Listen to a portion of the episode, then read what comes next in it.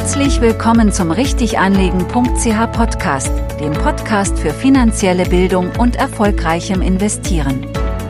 Hier erfährst du spannendes Insiderwissen zum Thema richtig anlegen und erfolgreichem Vermögensaufbau. Und hier ist dein Gastgeber Marco Eberle. Ganz herzlich willkommen zu dieser Podcast-Folge. Ich freue mich sehr, dass du wieder dabei bist. Und wie immer haben wir wieder ein spannendes Thema im Bereich Investieren, das wir heute zusammen anschauen werden. Und zwar geht es um sogenannte Dividendenaristokraten. Vielleicht hast du das auch schon mal gehört. Ist mittlerweile jetzt auch immer mal wieder in den Medien zu lesen. Und ich möchte dir heute mal in diesem Podcast aufzeigen, was eben Dividendenaristokraten sind und ob sie eben geeignet sind als Anlageinstrument. Ja, und ein Dividendenaristokrat, das ist im Allgemeinen ein Unternehmen, ein börsenkotiertes Unternehmen, das seine Dividende über einen längeren Zeitraum immer wieder kontinuierlich gesteigert hat, und zwar jedes Jahr. Und die allgemeine Definition sagt eigentlich vor, dass es mindestens 25 aufeinanderfolgende Jahre gewesen sein müssen. Es existieren auch noch abweichende Definitionen, aber die, der klassische Index und der Index, der nennt sich S&P 500 Dividend Aristocrats, dieser ähm, hat dies quasi als Bedingung mit diesen 25 aufeinanderfolgenden Jahren, wo die Unternehmen immer jedes Jahr eine höhere Dividende ausschütten mussten.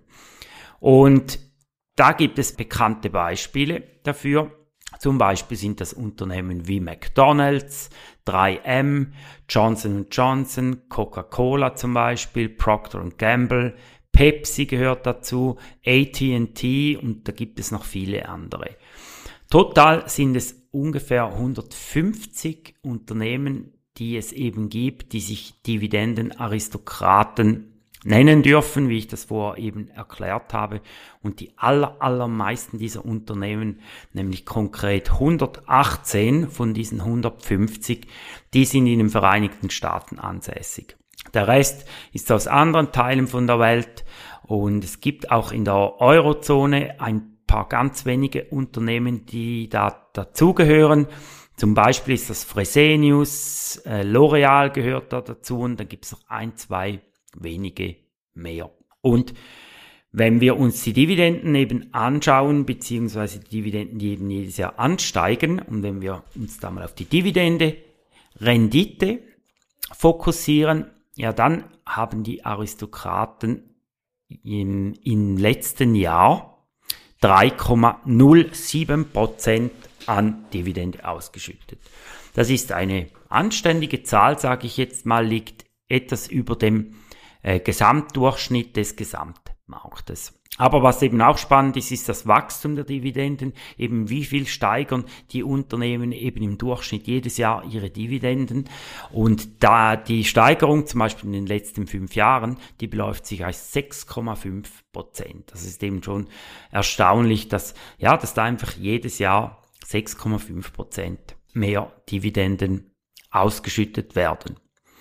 Und was mich natürlich sehr interessiert hat, ist insbesondere, ob es sich eben lohnt, solche Dividendenaristokraten zu kaufen, beziehungsweise äh, Mitbesitzer da zu sein von diesen Unternehmungen.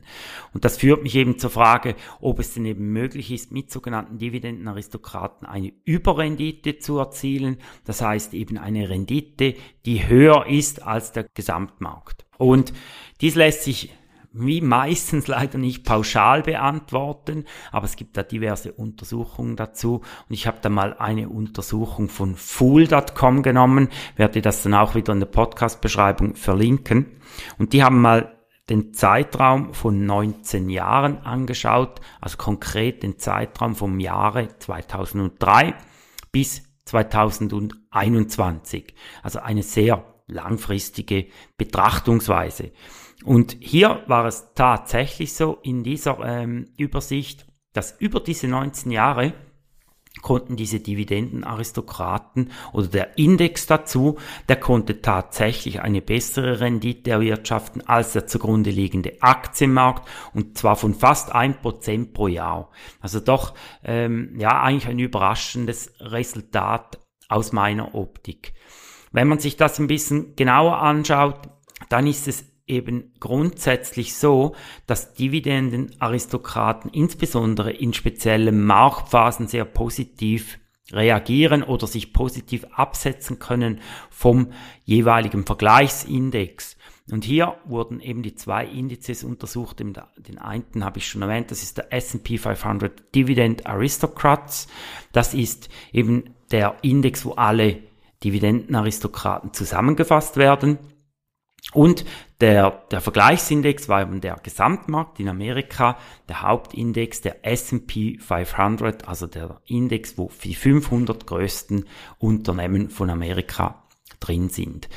Und wenn wir uns eben die einzelnen Phasen mal anschauen, beziehungsweise einzelne Jahre, dann weißt du ja wahrscheinlich mittlerweile, dass eben Börsen nicht eine Einbahnstraße sind, sondern in Zyklen funktionieren. Das heißt, sie gehen eben äh, lange Zeit hoch und dann gibt's aber auch eine Phase, wo sie meist eher in kurzer Zeit dann wieder tauchen oder Wert verlieren. Das ist insbesondere sind das wirklich die Aktiencrashes, oder? Und was hier spannend ist, wenn wir zum Beispiel das Jahr 2008 anschauen, das war ja ganz ein schwieriges Jahr mit der Finanzkrise und so weiter, dann hätte man mit den Dividendenaristokraten 21,9 Prozent verloren in einem Jahr, aber der Vergleichsindex, eben der S&P 500, wenn man hier investiert gewesen wäre im Jahr 2008, dann hätte man 37 Prozent verloren. Also siehst, die Finanzkrise, es war eben sehr ein einschneidendes Erlebnis an den Aktienmärkten, aber die Dividendenaristokraten, die haben sich hier wirklich sehr, sehr gut geschlagen. Auf der anderen Seite ist es so, wenn wir extrem gute Marktphasen haben, also Ossephasen oder sehr starke Jahre insbesondere, dann hinken diese Dividendenaktien meist ein bisschen zurück hinter den anderen Aktien. Es war zum Beispiel im Jahr 2021 so, da haben die Dividendenaristokraten 26% Performance gemacht. Es war eben ein sehr, sehr gutes Börsenjahr 2021. Der Gesamtindex, also eben der S&P 500, der hat aber 28,7 Prozent zugelegt. Da sieht man eben, ja, bei diesem Dividendenindex oder bei diesem Aristokratenindex, das sind eben sehr langjährige, alteingesessene Unternehmen drin äh, und keine neuen Tech-Titel zum Beispiel. Und eben, wenn eben die Märkte sehr gut laufen, wie zum Beispiel im Jahr 2021, wo wir so oder so tiefe Zinsen hatten, so eine richtige Tech-Bubble auch hatten, wo Tech-Aktien zum Beispiel sehr gefragt ähm, waren. Ähm, denke da zum Beispiel an Tesla, es gibt aber auch noch viele weitere da konnte eben der Index mit diesen Aristokraten konnte nicht mitheben. Und das, glaube ich, kann man auch ein bisschen in die Zukunft interpolieren, dass eben Dividenden Aristokraten sehr gut geeignet sind, Stabilität ins Portfolio einzubringen, Volatilität rauszunehmen, weil sie eben einen gewissen Schutz bieten mit diesen kontinuierlich hohen Dividenden bei unsicheren Marktphasen. Ja, und das bringt mich schon zum Fazit von diesem Podcast. Und zwar bin ich der Meinung, ja, Dividendenaristokraten, das können können wirklich eine sehr interessante Ergänzung sein zum Portfolio. Sie bieten eben, wie gesagt, insbesondere eine gewisse Stabilität in negativen Marktphasen und reduzieren eben auch die Volatilität, das heißt die Schwankung in deinem Aktiendepot. Und gerade wenn dein Fokus zum Beispiel mehr auf einem passiven Einkommen ist aus Dividenden, wenn du eben eine Ausschüttung wünschst, das kann zum Beispiel eben fortgeschrittenen Alters vielleicht sinnvoll sein, bei der Pensionierung zum Beispiel, wenn du von deinem Kapital leben möchtest, eine gewisse Ausschüttung erwarten möchtest, dann können eben Dividendenaristokraten wirklich eine hervorragende Unterstützung sein. Ja, und äh, wenn du mehr dazu wissen möchtest, in der richtiganlegen.ch Akademie, die jetzt live ist, die jetzt gestartet ist, sind schon sehr viele dabei, was mich extrem freut.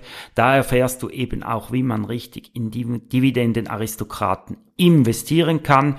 Und falls dich das interessiert, dann äh, schau doch die Akademie mal gerne an im Detail. Ich werde dir die Seite mit allen Informationen natürlich unten in der Podcast-Beschreibung ähm, verlinken. Und ansonsten kannst du natürlich auch sehr gerne mit mir ein kostenloses Erstgespräch vereinbaren, damit wir da mal zusammen herausfinden können, ob das für dich eine gute Lösung ist, ob die Akademie zum Beispiel zu dir passen würde. Und von dem her würde ich mich freuen, wenn wir uns auf diesem Weg mal hören und Ansonsten wünsche ich dir jetzt mal alles Gute, viel Erfolg beim Investieren. Vielen Dank wie immer fürs Teilen vom Kanal, für eine 5-Sterne-Bewertung bei Spotify oder Apple Podcast. Und dann freue ich mich, wenn du dann nächste Woche wieder dabei bist. Mach's gut und alles Gute. Danke für dein Interesse und denke daran, die beste Investition, die du tun kannst, ist die in dich selbst.